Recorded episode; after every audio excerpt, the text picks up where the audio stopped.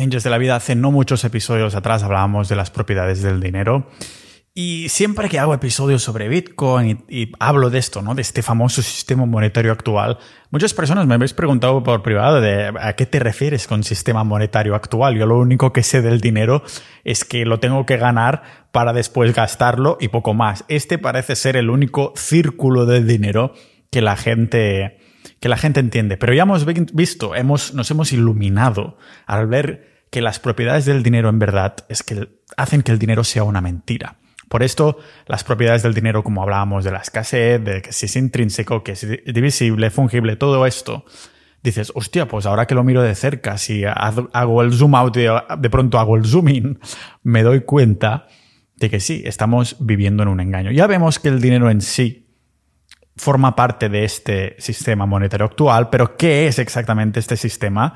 Porque solo con las propiedades sí hemos entendido que lo que estamos usando en nuestro día a día no es dinero duro, sino que es deuda, es fiduciario. Dinero que solo se respalda por la confianza y el control de los gobiernos y que como la historia nos ha demostrado una y otra vez, tiene fecha de caducidad. Parece una mentira, ¿no? Fecha de caducidad, pero sí, los días siguen pasando, sí, pero acordémonos que el imperio romano, rumano no, romano, no lo miro, el imperio romano es otro, es uno bastante más underground que si hablas mal de ellos te vienen unos, unos señores ahí con unas hachas y todo eso. Pero el romano tardó cientos de años en caer y yo especulo que estamos en una economía, en una sociedad que todo pasa muy rápido, en segundos. Si no, abre tu móvil y ya me dirás si no es así.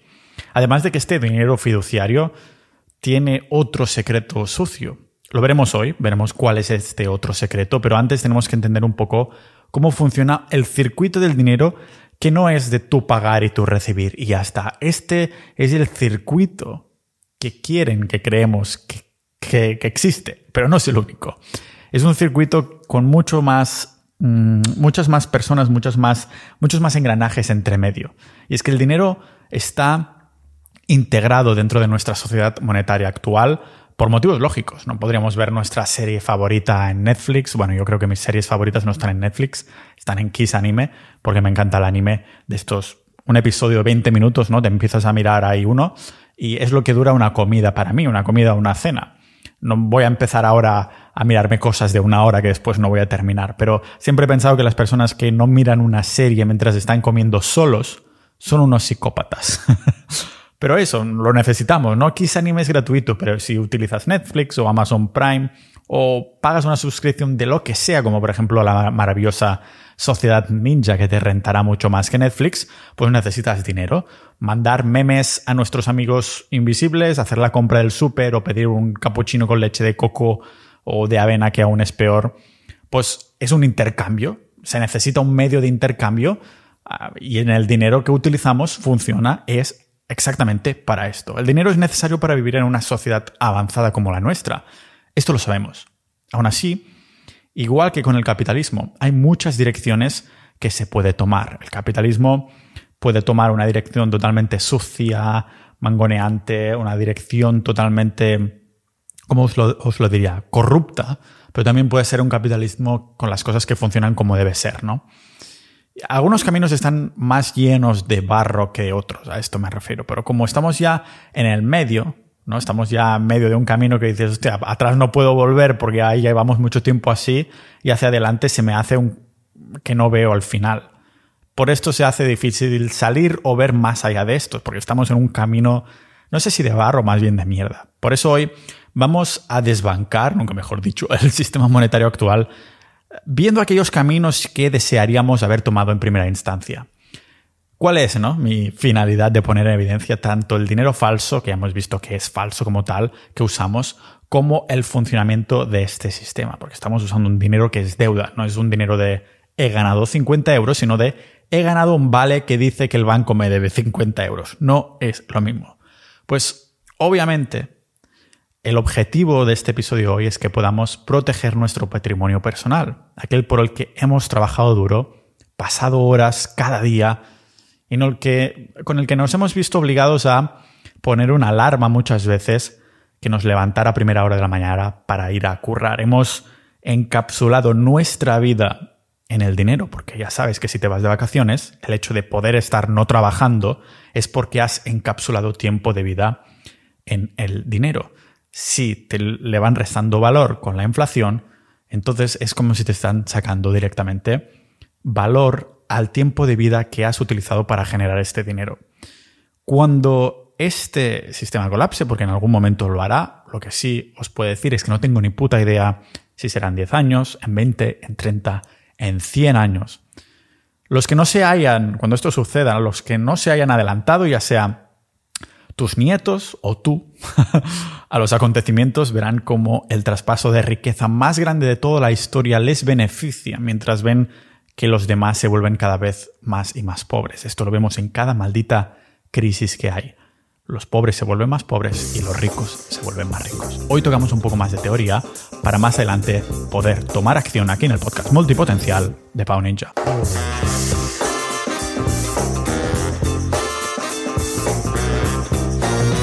No os voy a mentir que estoy contento de empezar diciembre, no solo porque sea mi cumple, bueno, en verdad eso me da absolutamente igual, pero me gusta bastante el rollo navideño, el rollo así, ay, qué cuco. Aunque ahora mismo estoy en Málaga y muy navideño no es, porque estoy tomando el sol cada día, lo que va perfecto por la vitamina D.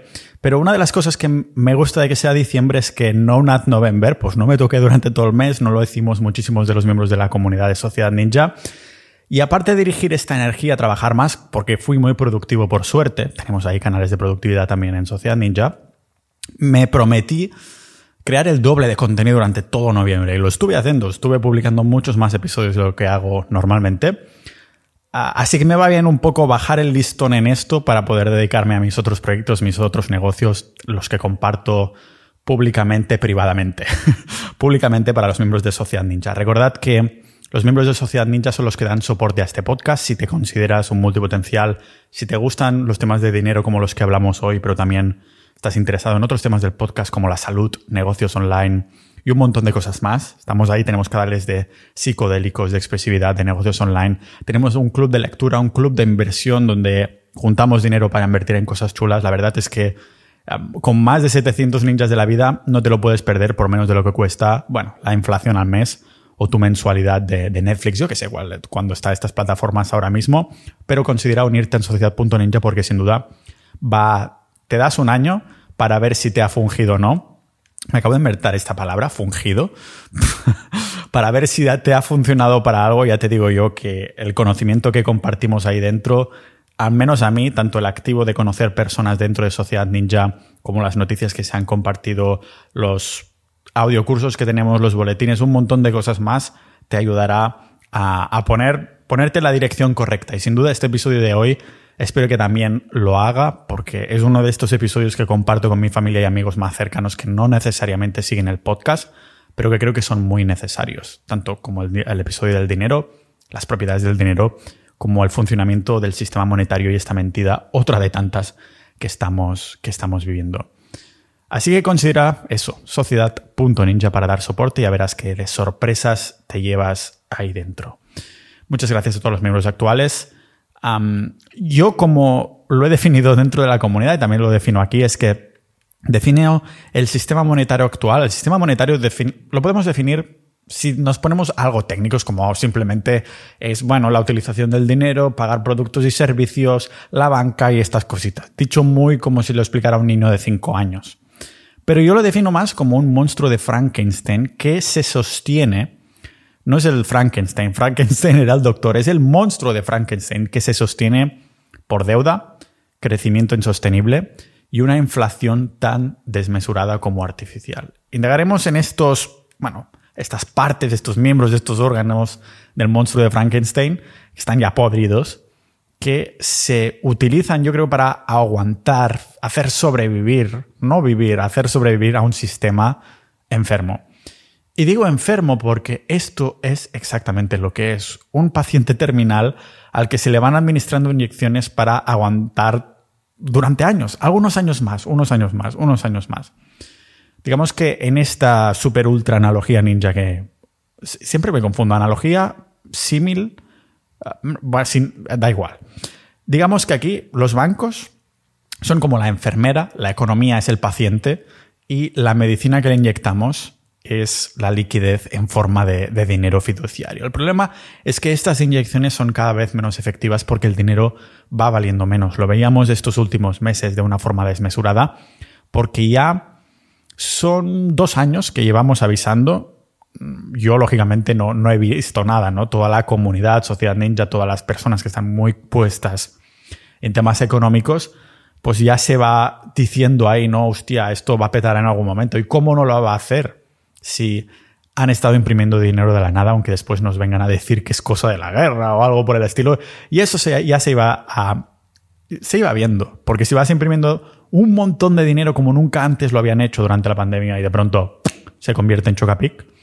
A ver, eso lo único que significa es deuda, que el dinero cada vez vaya valiendo menos. Nos ponemos las manos a la cabeza cuando vemos que los bancos centrales crean dinero de la nada, con el clic de un botón cuando hay una crisis gorda. Una crisis gorda que realmente ocurre cada década. Esto lo comentaba Ray Dalio en uno de sus libros, que hay como cada década, más o menos 8, 10, 12 años, hay una crisis y después cada una de estas crisis van sumando y cada 50, 80 años, es un rango ya bastante más amplio, hay una crisis mucho más gorda. Quizás es la que vamos a ver próximamente o quizás nos tendremos que esperar un poquito más. Pero ya vimos, ¿no? Durante esta crisis que no era de las gordas, sino de las pequeñitas durante la pandemia, de la Reserva Federal inyectó 3 billones con B, miles de millones, en la economía de, perdón, billones de Estados Unidos, que serían como trillones, si no me confundo, en, en Estados Unidos, en esa, en esa economía de ahí. Y en Europa hicimos lo mismo con 700 mil millones. Pero atención, eh, después se imprimió mucho más, pero esto fue en el auge más grande imprimió dinero de la nada, y cuando digo imprimir no digo que se ponen a realmente, literalmente imprimir, sino que pulsan un botón y puff, ponen más ceros al dinero que hay en circulación. Pero atención porque aquí se pone de manifiesto el secreto sucio del dinero fiduciario. Supongo que por esto rima. Fiduciario, sucio, Harry, el sucio Potter, que no solo es el secreto, que no solo se basa en la confianza ciega entre estados, bancos y ciudadanos, sino que este dinero fiduciario es en realidad deuda. La palabra confianza, esto de que se basa en la confianza, se trata de confiar en que los bancos harán como los Lannister, ¿no? De Juego de Tronos y pagarán sus deudas. Y es que estas monedas y billetes que usamos con símbolos de, euro, de dólar, de yenes, de yuanes, yo qué sé, no son en realidad dinero, son en realidad pagarés de los bancos hacia nosotros, los ciudadanos. Cuando hay una expansión de billetes y monedas, una impresión, una expansión, en realidad no es que se cree dinero como tal, pero es más bien una, un reconocimiento de deuda, para decirlo así, entre los bancos centrales y los ciudadanos, aunque a nosotros nadie nos ha preguntado y aunque nos preguntaran poco entenderíamos que nos están preguntando. Es reconocimiento de deuda esta impresión de dinero entre bancos centrales y ciudadanos en forma de dinero fiduciario. Esto Ah, ya de por sí solo suena muy escandaloso, pero agarraros porque la realidad es que la mayoría del dinero fiduciario salido por arte de magia no se crean estas no se crean estas expansiones que vemos en los medios, pero en el día a día se, va creando durante el día a día de nuestra economía. De hecho, el 97% del dinero es creado en depósitos de nuestros bancos de toda la vida, que también son este reconocimiento de deuda. Reconocimiento de deuda es, de nuevo, imprimir, pero en vez de haber creado dinero de la nada, es una, eh, esto va a ser, es deuda, es más deuda, ¿vale? Lo vais a pagar vosotros.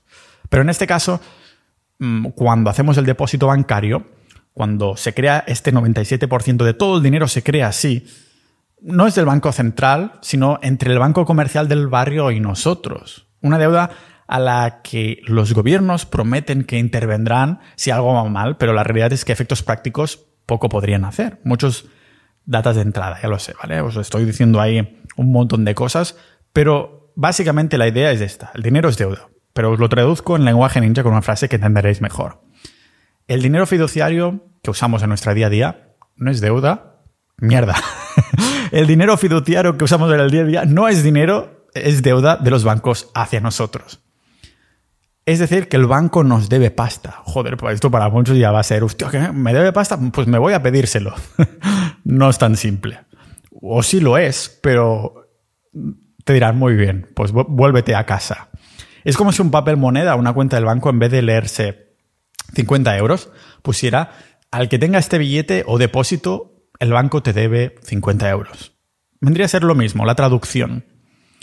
La mayor parte de esta deuda que llamamos dinero fiduciario, de los billetes que tenemos en la cartera o incluso que tenemos en el banco, se hace a través de este proceso que ya os he comentado alguna vez, pero que hoy hay que volver a recalcar, a recordar, porque mm, nos, nos quede como tan inyectado en el cerebro como la FED inyecta dinero. ¿Vale? Imaginemos que tengo 100 euros que pongo en el banco. Ahora ya sabemos que no es dinero sino deuda. Es como una promesa de su majestad las instituciones de que nos van a pagar, de que nos van a devolver este dinero, que es, que es nuestro en verdad. En verdad lo estamos pagando entre todos, ¿vale? De estos 100 euros que, ingreso yo en el banco, el banco solo está obligado a mantener un 10% de este dinero, así que decide dejar el 90%, 90 euros, a otro cliente. Eso es el 10%, pero me parece que la actividad ya no están ni obligados a tener un 10% de verdad. Ah, o sea que este billete está ahora en el banco y lo vemos en nuestra cuenta corriente, vemos 100 euros. Pero aquí es cuando la cosa se pone interesante. Lógicamente en mi cuenta seguiré viendo 100 euros, porque si no todo el mundo diría, ¿qué? Me ha desaparecido, acabo de ingresarlo. Sino que yo en mi cuenta veo 100 euros que podré sacar en cualquier momento, pero hay 90 euros que se dejan a este otro cliente. Pero repetimos, yo sigo viendo 100 euros en la cuenta. Si tanto yo como el cliente podemos sacar nuestros 100 euros y 90 euros respectivamente significa que el banco acaba de crear 90 euros de la nada.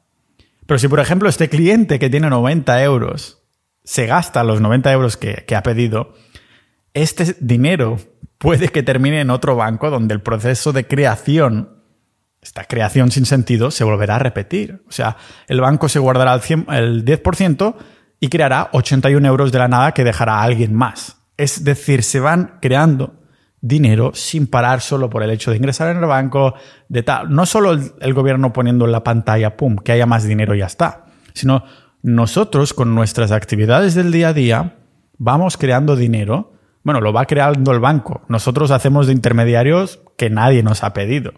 Este proceso de multiplicar dinero digitalmente se llama multiplicador monetario y es otro intento para ocultar, con un nombre técnico, lo que realmente es, que es crear dinero del aire. Crearlo de nada, de la nada, y ya está. Martin Wolf, que es un miembro de, de la Comisión Independiente de la Banca, lo dijo claramente para el Financial Times. Dijo, la esencia del sistema monetario actual es la creación de dinero salido de la nada por los bancos privados con préstamos que normalmente no tienen ni pies ni cabeza.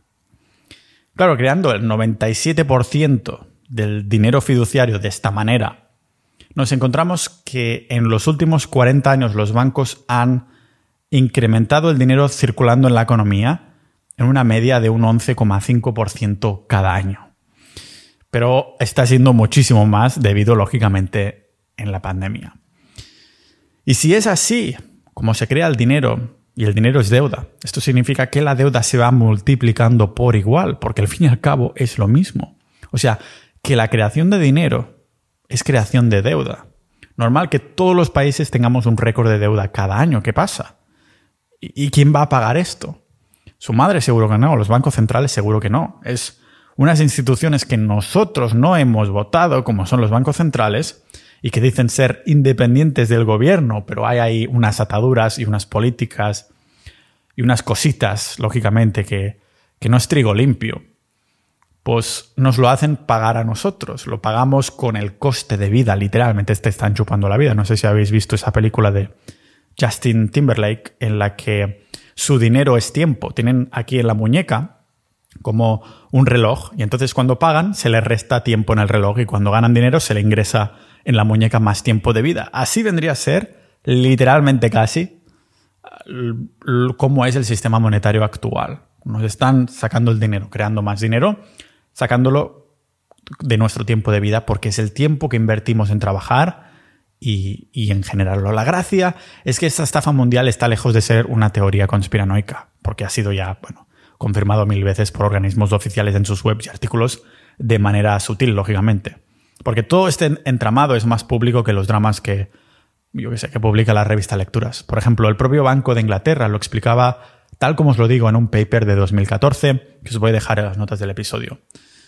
Bueno, tal como os lo digo, no, lógicamente con palabras mucho más técnicas, porque como más capas de entendimiento metamos ahí, menos gente se preocupará de meterse en estos temas y terminar entendiendo cómo funciona el sistema monetario actual. Al fin y al cabo, es más sencillo solo preocuparnos del número de billetes en nuestra cartera o la cantidad de números en la cuenta corriente que tenemos y saber que, esto sirve para pagar, algo y que nos interesa tener más. Esto es lo más simple.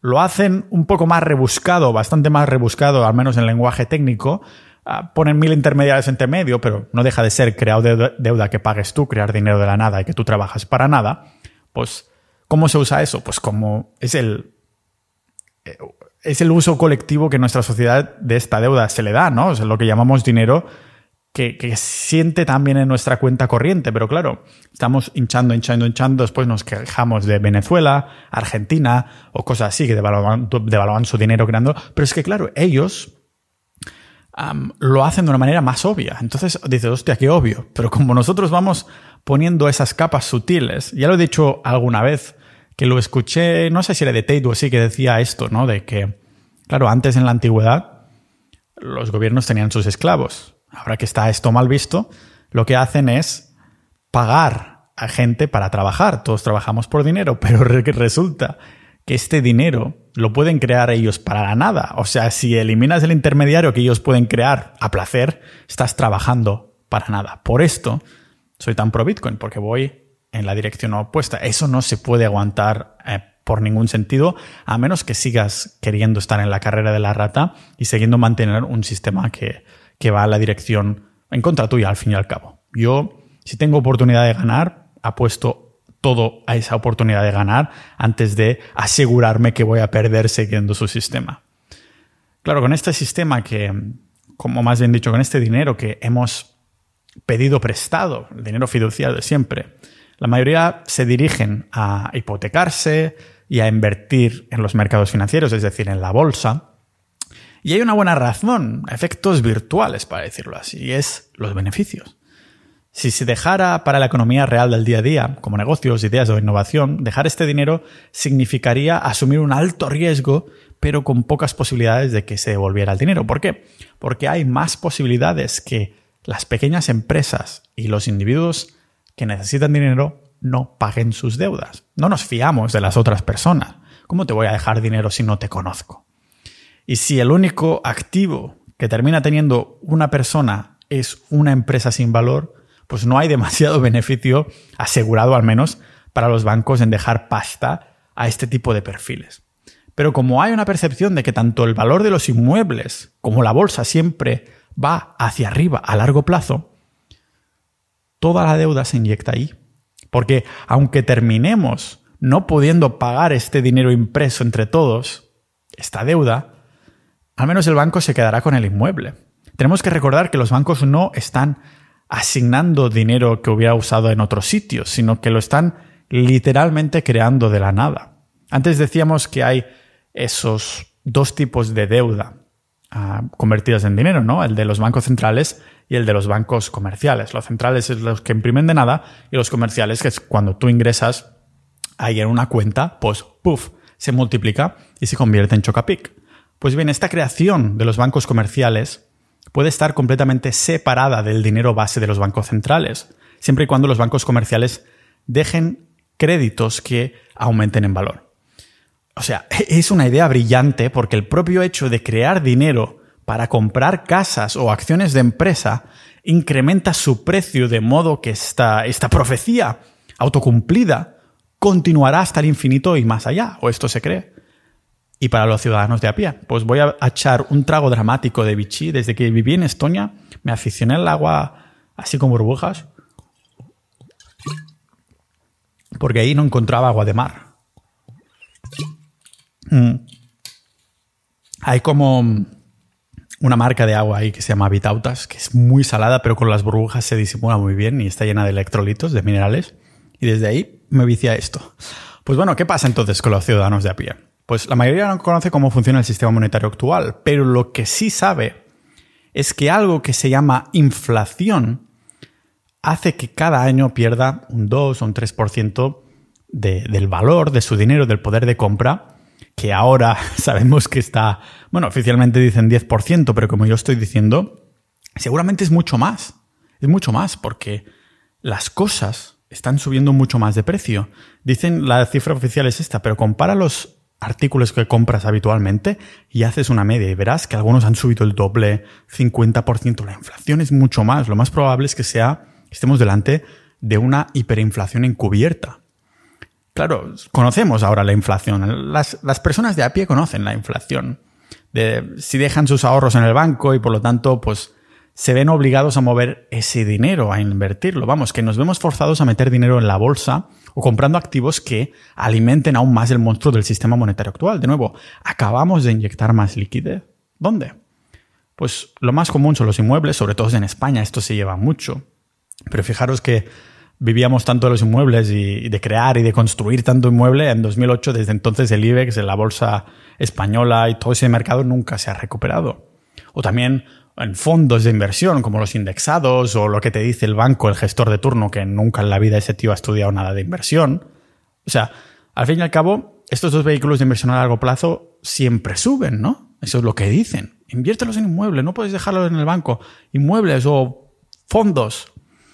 Sí, siempre subirán, siempre subirán mientras el sistema monetario actual siga funcionando. La pregunta es, ¿hasta cuándo? Y si realmente lo se compensa, porque yo lo que estoy hipotetizando últimamente es que, aunque tengas, si somos mega ultra generosos, un 10% de intereses que te dan al año en, yo que sé, en la bolsa o en algún inmueble o algo así, si ahora con la inflación que hay estás perdiendo mucho más que esto, realmente te, te sirve invertirlos, igualmente estás perdiendo poder de compra. Porque es muy fácil de ver que la bolsa sigue subiendo y que nos virtualmente hacemos más ricos en papel. Lo que no es tan fácil de ver es que esta expansión de dinero ha ido devaluando el valor de la divisa a una media que va mucho más allá de un 11,5% anual. Si buscas pérdida de valor del dólar, verás que desde su creación el dólar ha perdido ya un 98% y el euro está ahí, ahí. De hecho, el euro perdió, me parece que un 15% los dos primeros años de vida. Hace nada que hemos creado el euro. Y ya perdió un 15%. Por eso la gente dice, ¿qué? ¿Que estás todo invertido en Bitcoin, Pau? ¿Cómo puede ser? No me lo creo digo, mira, yo no sé qué va a hacer Bitcoin en los próximos años, seguramente suba, seguramente baje de pronto, suba de pronto, pero lo más probable es que suba mucho. Es una probabilidad, no estoy 100% seguro, pero estoy bastante seguro. Lo que sí estoy 100% seguro es que va a seguir bajando el, valor del dinero fiduciario, de los euros y de los dólares. Así que, ¿qué, más? Si estoy tan seguro de algo, ¿cuál es la versión más antagonista? esta. Pues ahí voy. Y me dice, no, pero eres un extremista. En serio, como si... ¿Quién te dice que los extremos a veces no son buenos? ¿Acaso no es mucho mejor ser extremadamente sano o extremadamente rico, extremadamente amado, que ser moderadamente sano, moderadamente rico, moderadamente amado? No lo veo, ¿vale? Esta devaluación para muchos yo entiendo que no es evidente porque todo el mundo funciona así. En la vida vamos a ir comprando, vendiendo y todo funciona así para todos. Por esto no es evidente. Es decir, el valor de las divisas fluctúan de forma independiente por eventos y noticias, pero en el backstage detrás, todas van bajando por igual del valor. Porque es la naturaleza del dinero fiduciario. Cuando digan, no, ¿qué dices, Pau? Pero si el dólar ha subido. Ha subido respecto a otras que también están bajando de, de valor. Es como si las dos caen en picado. Ah, pero esta está cayendo más hacia aquí, pero las todas están cayendo. ¿En qué comparas el valor del dólar sobre sí mismo? Lo único que lo puedes comparar es con el poder de compra. O para decirlo en lenguaje ninja, el papel volverá a su valor intrínseco. Ser papel no es nada más. De hecho, si lo comparamos con el oro, por ejemplo, el oro que ha hecho fatal, yo soy cada vez más anti-oro también, al menos con una economía digital como la nuestra, no puedes ir por ahí con un pedrusco como moneda, ¿vale? O sea, compáralo incluso con el oro, que para mí está en segundo lugar después de Bitcoin. El dólar ha perdido el 99% de su valor. Eh, el dólar, la moneda que todo el mundo considera como refugio. Si este mal llamado refugio ha perdido ya casi la totalidad de su valor, imaginaros las otras divisas. O sea, todas en el mismo tren en una dirección a estrellarse, estrellarse. Pero no es evidente, no es evidente en nuestro día a día porque todos los países usan el mismo sistema. Pero como habíamos comentado, la historia nos ha enseñado que todas esas civilizaciones que usaron dinero fiduciario en algún momento, o bien tuvieron que adoptar un sistema monetario con dinero duro, adaptarse, o terminaron colapsando. El Imperio Romano y su sistema monetario es un buen ejemplo que ya mencioné en episodios anteriores. Y como, claro, como conquistaron la mayor parte del mundo conocido, tenían que pagar esas guerras de algún modo. Los soldados no sacrificarán su vida gratis. No, no, vamos a crear más dinero, que es exactamente lo que hicieron Estados Unidos para subvencionarse la, la guerra de Vietnam, que por cierto perdieron aún creando dinero de la nada para financiar la guerra. Así que, emperador tras emperador, eso se lo copiaron de los romanos. Empezaron a hacer sus monedas, el denario, cada vez menos valiosa. Lógicamente, esa no era la intención, pero con la idea de pagar la guerra, su contenido de plata, que era plata pura, pues empezó a bajar. En la época de nuestro amigo Marco Aurelio, el contenido de plata era ya de solo un 75%, y 50 años más tarde ya solo había un 5% de, del contenido de plata en las monedas del denario. Cada vez menos y menos y menos para poder crear más y más y más monedas. Claro, como la plata era más limitada, pues tenían que bajar el contenido. ¿Y qué hizo esto? Pues hiperinflación de cojones que llevó al colapso del imperio. Digamos que no es que fuera la hiperinflación solo, sino que fue el que empuja la primera ficha del dominó. Por esto, entre los que conocen la historia del sistema monetario, se usa la frase de todo dinero fiduciario tarde o temprano termina valiendo cero. Porque es la verdad, porque siempre ha sucedido así. Es como el comunismo. Sí, a efectos prácticos suena súper bonito, pero después, aplicado a la práctica, todos han terminado colapsando. Todos los imperios, sociedades que han usado el, comunismo, porque como más crece una sociedad, menos confianza empieza a haber. El miraje está con nosotros, porque todos parece crecer ¿no? a ritmos históricos. Esta es nuestra, nuestra frachada, crecimiento y beneficios y bienestar y todo eso. Pero, ¿cómo se sostiene? Porque tenemos que... o sea, el sistema monetario actual se sostiene en creación del dinero, la deuda, la creación artificial y una devaluación de divisa. ¿Cómo se puede sostener? Pues el paciente enfermo, este monstruo de Frankenstein, se aguanta con unos órganos que lo van manteniendo con vida hasta que toca desconectarlo de la máquina. Vamos a indagar ahora no tanto en el paciente enfermo, pero en sus órganos ah, para, para ver un poquito qué es lo que está podrido.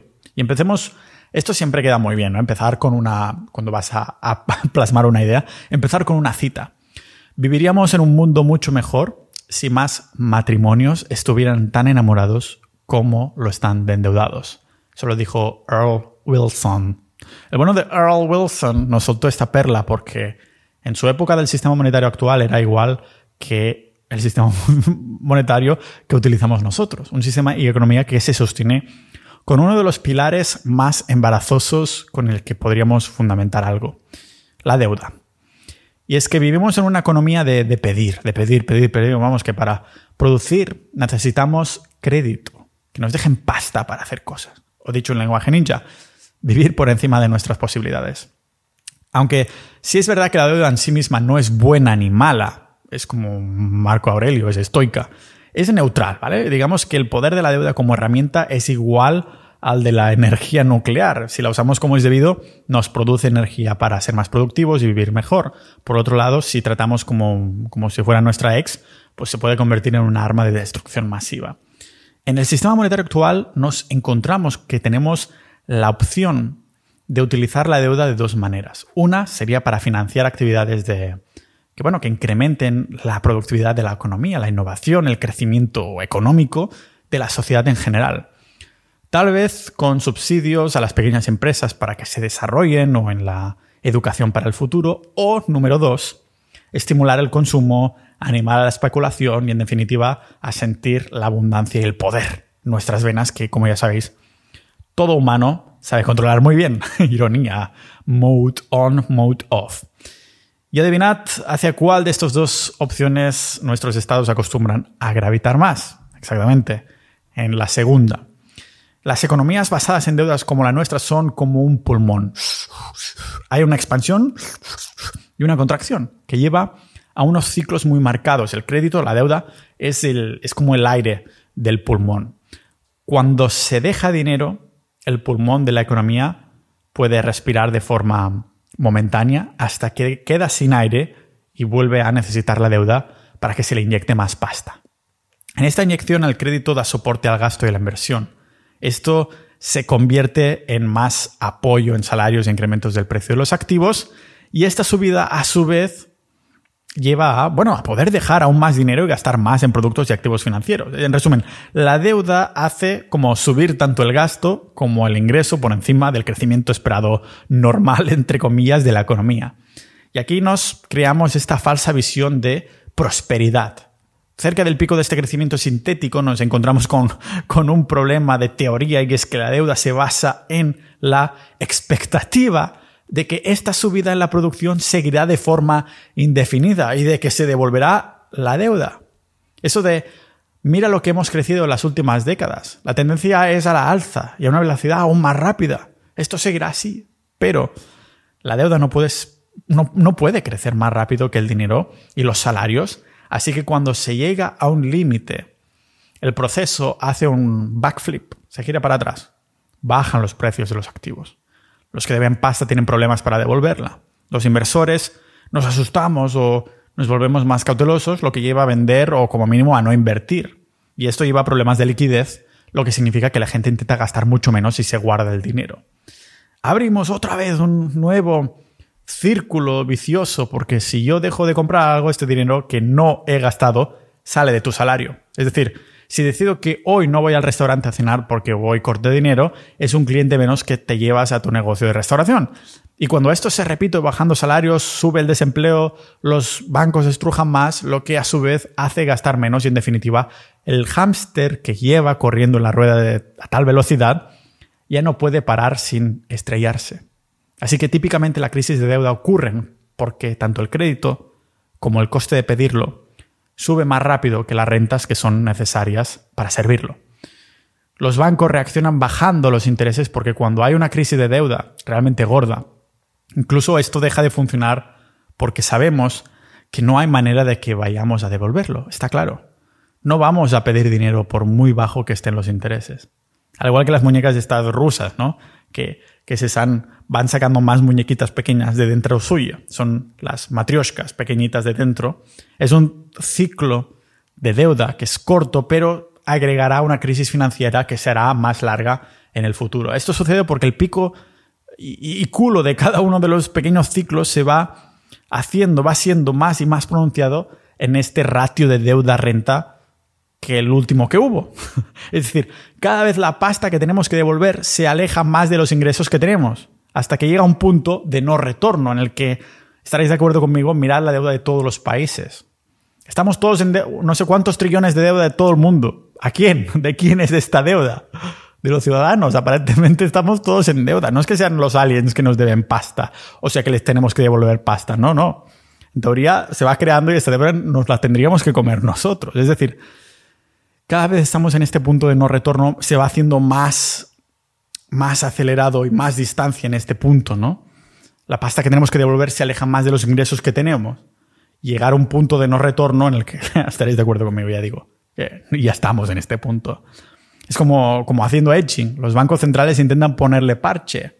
Por ejemplo, uno de los ah, últimos recursos que hacen es bajar a tope los ratios de interés de los créditos que que ayudaban a, dejar dinero casi de gratis para que pidamos pasta y, la gastemos reinyectándola en la economía, ¿no? Ahora estaban subiendo porque hay mucha inflación, pero esto es otro de los trucos. Lo otro es vamos a bajarlo, ¿no? Pero se llega al punto de no retorno y esto deja de funcionar. La crisis que yo he vivido, por ejemplo, la de las .com, la burbuja inmobiliaria, la pandemia, han venido en periodos de casi una década que es el tiempo que acostumbran a tardar estos ciclos cortos, las muñecas rusas pequeñas.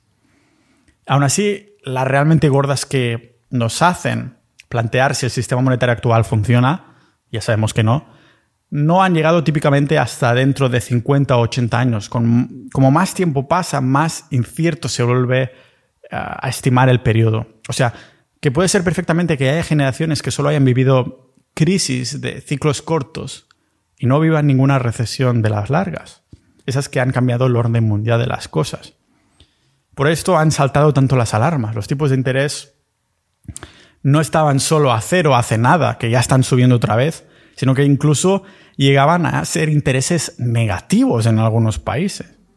En estas crisis cortas, los bancos centrales nos dicen, ah, dicen que nos ayudan a reducir nuestras cargas monetarias y emocionales, estimulando la economía, que esto básicamente significa imprimiendo dinero. Pero los bancos, con la ayuda de los estados, son como esa chica que flirtea contigo, pero después no termina haciendo nada. Te, te hace, la, te hace el microondas, que calienta pero no cocina.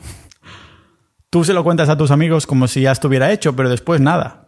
En este caso pasó lo mismo. Los bancos centrales también son como un microondas, calientan pero no cocinan. Y es que, como ya hemos visto, saltarse las propiedades, sobre todo la de escasez del dinero, imprimirlo a tutiplén y crearlo de la nada, en cada maldito depósito bancario, cada maldita acción o crédito, hace que no se deje la recuperación orgánica de la economía y se aplaza el problema, pero ya sabemos, pan para hoy, hambre para mañana. Porque resulta que con esto creamos otro círculo de deuda cada vez más grande, que más grande que el anterior, que se va repitiendo y acumulando para cuando venga el círculo grande y nos explote en la cara. ¿Cómo? Con un crecimiento insostenible, como el que estamos viendo ahora, algo que ya vivimos no hace mucho y que siempre recorre el mismo camino.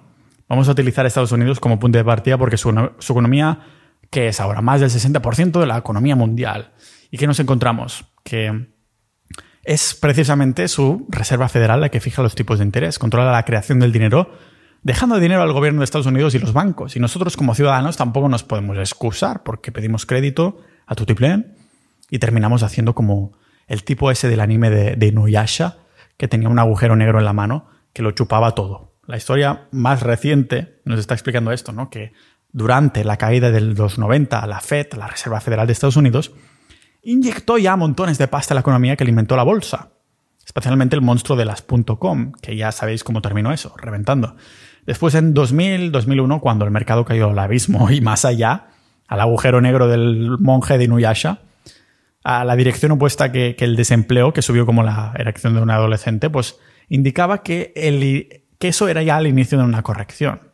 Los reajustes en la economía implicaban dolores momentáneos para curar la herida, como cuando nos ponemos alcohol ¿no? ahí en el, en el corte. Pero ese dolor temporal era ya inaceptable para los políticos de los bancos centrales, porque entonces queda mal al corto plazo, así que decidieron manipular los tipos de interés para hacerlos más bajos. Esto hizo que dejar dinero, dinero fuera como ya más barato que nunca, que más empresas invirtieran y se ablandara el desempleo. Lo que realmente pasó no es que la economía se fuera haciendo cada vez más fuerte, porque no es que hubiera empresas produciendo cosas de valor, sino que como la deuda era tan barata, con este tipo de interés tan bajo, la inversión fue dirigida a la especulación de, inmuebles. Eso en España lo sabemos súper bien. Subió el precio de los activos inmobiliarios y todo el mundo se iba haciendo rico en papel y lo que parecía que nos éramos imparables. Hasta que en 2007, 2008 esta burbuja también explotó en la cara. Pero de nuevo, no aprendemos de nuestros errores porque hemos seguido exactamente el mismo camino, solo que buscando nuevas maneras de especular, de endeudarnos y de dirigir todo esto. Para ponerlo en perspectiva, en la actualidad, la deuda corporativa está por encima de 10 billones de dólares, trillones de su vocabulario. En porcentaje, estamos hablando de que más de un 60% es del PIB. Esto es la deuda corporativa. Y otro dato que es estremecedor es que la mayor parte de esta deuda es creada para dejársela a las empresas y que se compren a ellas mismas. ¿Qué significa esto? Pues que con el dinero se compran sus propias acciones de bolsa, de forma que de manera artificial incrementan el precio de sus acciones en vez de tenerlo en liquidez, que les ayude a crear innovación, inversiones para poder hacer ventas y posteriores beneficios y crear algo de valor, sustancia.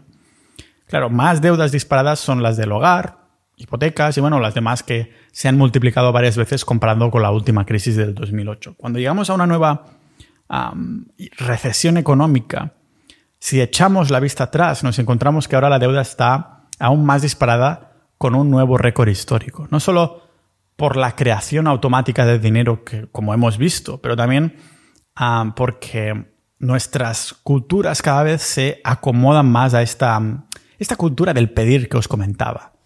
¿Qué hacemos? Pues más parches. Hace nada comentábamos que una manera de aguantar el tirón de una crisis de las largas es que los bancos centrales vayan bajando las tasas de interés poco a poco.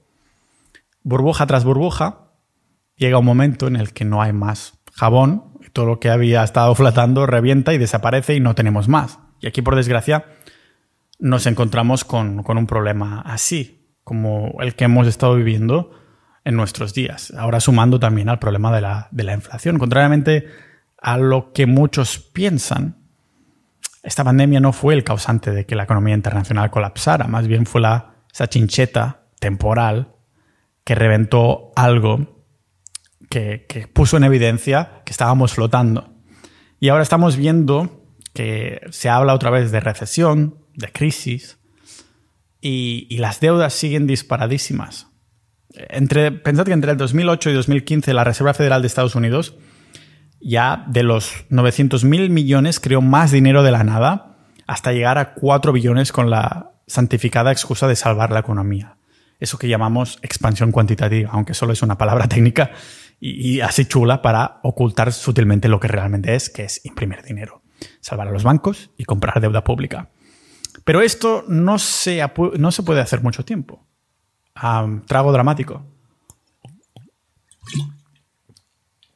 Porque para decirlo de forma simple, van aumentando los precios de los activos, pero también van bajando los retornos esperados. Los inversores se encuentran que cada vez les compensa menos tomar riesgos ah, por un retorno bajo, así que imprimir esto se va volviendo menos y menos efectivos en cada ciclo. En este momento, la única opción que tienen los estados es monetizar la deuda para intentar compensar la falta de actividad. ¿Cómo? Pues haciendo que nuestro dinero Ah, no sea realmente dinero sino deuda, tal como hemos visto. Pero si esto se va haciendo de manera prolongada, entonces todo Dios se empieza a cuestionar. ¿Es el dinero realmente reteniendo valor a lo largo del tiempo? ¿Realmente está teniendo, está teniendo, esta impresión masiva funciona durante un poco tiempo en la mayoría de países precisamente porque se deja de confiar en la divisa del país, pero por las razones equivocadas el mundo pues adoptó el dólar americano como falso valor refugio. Por esto, hasta el día de hoy, Estados Unidos se ha salido con la suya. Por esto hay tantos economistas y personas entendidas que hablan de que Estados Unidos dejará de ser quizás el referente, la capital del capitalismo, como quieras llamarlo, ¿no? el mercado principal del mundo o algo por el estilo. Porque se está perdiendo la confianza del dólar.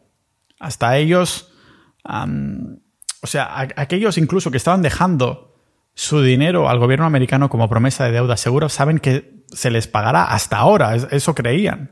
A día de hoy los bancos centrales solo tienen dos opciones, realmente dejar de imprimir, dejar que los intereses ah, suban aún más, ya se está hablando más de subir más y todo esto, y está sucediendo. También que la economía siga su curso y haya un colapso más grande que la Gran Depresión del 1930, ¿era? Sí, 1930. O, bueno, seguir imprimiendo para generar más burbujas hasta quedarnos sin jabón. Es decir, una devaluación increíble de las divisas fiduciarias y potencialmente terminando con un sistema monetario nuevo, sistema monetario nuevo, que a lo mejor por esto se habla de las CBDCs. Si has llegado hasta aquí, te recomiendo entrar en sociedad.ninja porque significa que eres una persona que está bastante woke. Has escuchado más de 40 minutos de este episodio y dentro tenemos episodios que no puedo publicar, no puedo hacer públicos porque si algunas personas de poder llegaran a escucharlos, pues sería fácil que me cancelaran. Por esto, tener un activo como es sociedad.ninja nos permite colgar ahí episodios hablando de cosas como estas. Cosas que suenan conspiranoicas, que nunca saldrían arriba en los algoritmos. Pero como está en Petit Comité, lo podemos dejar ahí. Ah, y, y por eso comentaba también que por eso no creo en diversificar mis inversiones, porque creo que solo se puede apostar a una de estas dos opciones. Vas con el sistema monetario actual o vas en contra. Y si yo ya sé que una cosa no funciona y va a colapsar, ¿por qué coño tendría que, jugar a este juego? ¿Qué podemos concluir de todo esto, queridos ninjas de la vida? Pues que en nuestro sistema monetario actual no hay dinero. Eso por si no quedaba claro. Sea donde sea el lugar en el que miramos cada papel moneda o número en nuestra cuenta bancaria, eso no es dinero, es deuda. Deuda del banco o gubernamental a la que se le ha colgado la etiqueta de dinero. La realidad es que nos transferimos deuda entre nosotros y nos vamos compensando mutuamente, aunque nadie lo entiende de esta manera. Los bancos no funcionan como intermediarios asignados para asignarnos recursos en forma de ahorro como se piensa. De hecho, ni siquiera dejan dinero, porque no tienen dinero para dejar, se crea de la nada. El negocio real de los bancos es crear deuda que se forma en el momento que alguien pide un préstamo y el dinero supuestamente utilizado para financiar un préstamo no es un activo preexistente que se deja, que va, se fabrica de la nada y aparece justo cuando lo pedimos. Por lo tanto, este dinero en forma de depósito en el banco no es que sea dinero, sino que es deuda bancaria que sirve como instrumento de préstamo que se acaba de crear. El verdadero negocio entonces reside en cambiar el nombre de la deuda del cliente a deuda bancaria en forma de depósito. Y lógicamente nosotros nos lo tragamos con patatas, porque entonces pasamos a jugar al negocio de la compensación y pagos que nos crea la ilusión de que eso está funcionando como dinero. Pero este juego no jugará, no, o sea, no durará mucho tiempo, yo creo, porque es como si yo te digo vamos a jugar, pero en vez de dinero tú vas a crear, vas a tener papeles que es deuda para mí, vas a decir no, porque entonces ya estás ganando tú. Yo creo que poco a poco más personas empezarán a despertar y si no lo hacen las propias personas van, van a ser la propia economía que orgánicamente va a poner las cosas en su sitio. La solución es clara, un cambio en el sistema monetario actual y de cómo se crea el dinero. Si para comerciar usáramos un dinero escaso que no se puede multiplicar o ser controlado por terceros como los bancos o gobiernos, y si al menos no se basara en la deuda, tal vez entonces podríamos regirnos a un capitalismo sin corromper con un sistema fiduciario, no fiduciario, fin, o sea, financiero, eso, no me salía la palabra, un sistema financiero que funcione.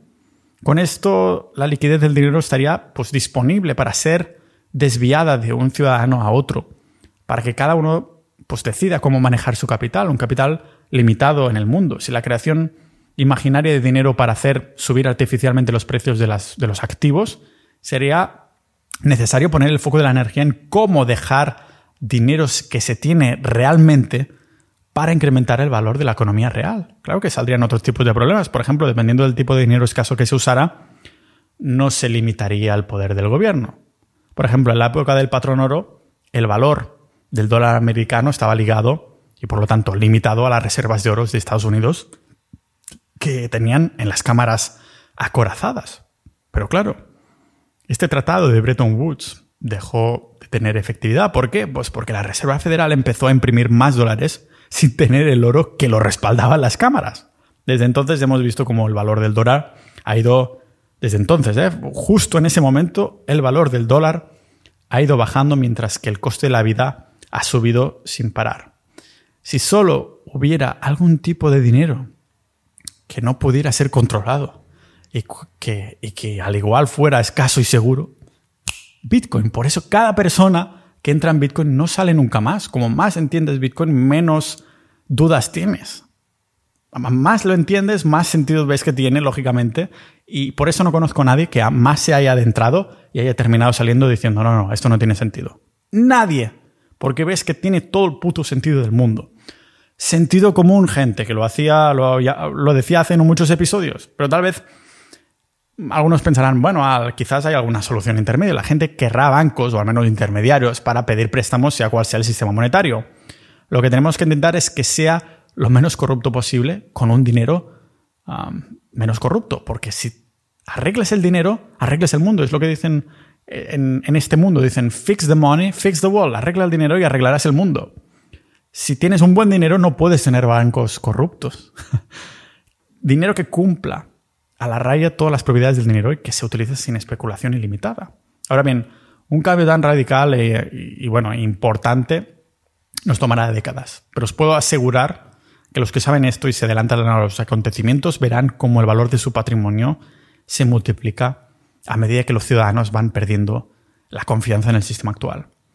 La única solución a la estafa del sistema monetario actual es adelantarse a los acontecimientos y transformar el dinero fiduciario, el dinero de deuda, a el valor refugio por excelencia. Es decir, invertir quizás en Bitcoin de forma segura. Esto no es una recomendación de inversión.